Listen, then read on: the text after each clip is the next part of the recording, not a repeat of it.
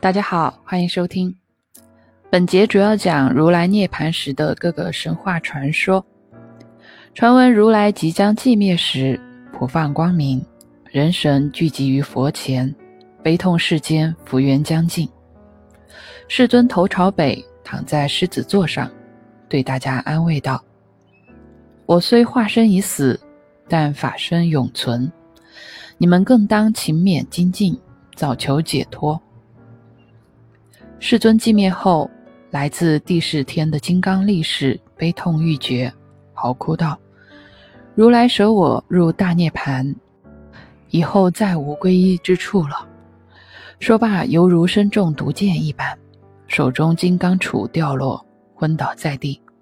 多时方才醒转，长叹：“生死大海，谁作舟楫？无名长夜，谁为灯具？”时凡人供养完毕，天神亦于虚空中为如来唱赞圣德七日。众人用千层细布缠裹世尊身体，置于七宝装饰的金棺中。入殓完毕，佛陀十大弟子之号称天眼第一的阿尼律陀，升上天宫通报佛母摩耶夫人。夫人听闻下界来到棺前。见世尊生前所用之大衣钵和锡杖等旧物，哀伤不已，只叹世间福尽。此时金棺自开，大放光明，世尊双手合十而坐，对母亲安慰道：“诸行无常，母亲勿要过于悲伤。”出殡之日，由居士那揭罗国的莫罗族人抬棺，在香花。华盖和众人众神的簇拥中出城，渡过城北的金河，焚烧所用之香木香油，俱已准备妥当，火却无法点燃。众人惊讶之时，阿尼律陀道：“佛是在等待弟子迦叶波。”果真，迦叶波率五百名弟子从远方赶到，请求看一眼世尊遗体。阿难道：“已裹上细布，且入殓两层棺椁，香木堆好，正准备火化了。”此时，佛从棺椁中为迦叶波示现双足，脚掌却显出异色。迦叶波问阿难：“怎会如此？”阿难答：“世尊寂灭时，人神悲痛欲绝，泪水溅到脚底，故知异色。”迦叶波遂围绕世尊遗体右旋瞻礼，香木开始自燃，大火炽盛。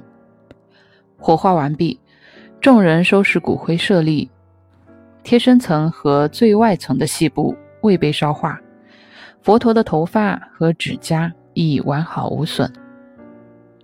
是日，周边八国国王率军赶至如来火化处，欲分得如来舍利，以求供养。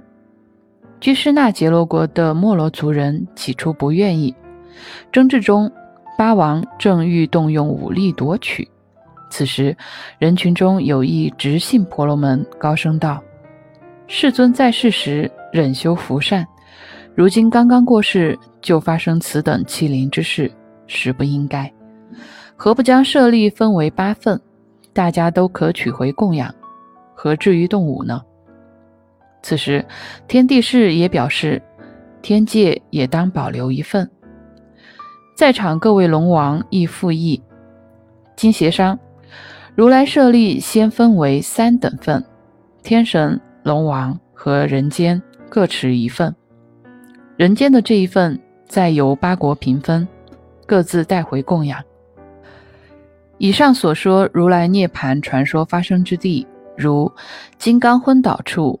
佛母哭佛处，如来焚身处，如来为迦叶波示足处，八王分舍利处，在玄奘去的时候，均建有佛塔以示纪念。八王分舍利佛塔往西南行两百余里，有一处大村落。昔日曾有一位崇敬三宝的婆罗门富豪，常于此供养过往的僧人。后因一位名为摄赏迦的国王毁坏佛法，一时间，当地僧人消失殆尽。一天，婆罗门远远望见一位浓眉白发的沙门，杵着锡杖缓缓而来，遂赶紧前往迎接，请进门来，用纯净的牛奶煮粥奉上。沙门接过，浅尝辄止，放下石钵，沉思叹息。婆罗门问道：“大德为何叹息？是昨晚没休息好吗？还是粥不合口味？”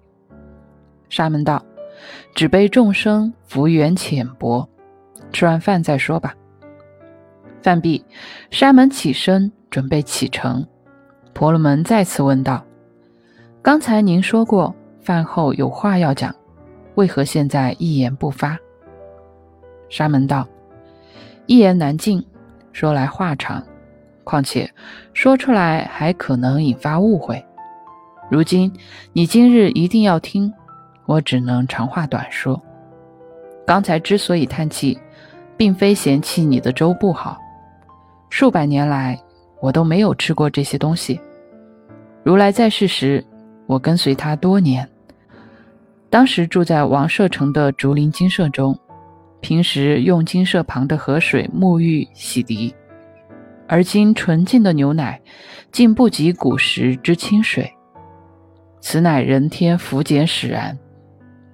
婆罗门曰：“大德曾亲眼见过佛吗？”沙门道：“是的，我乃世尊之子罗护罗是也。为护正法，故未入寂灭。”说罢，便消失于婆罗门家中。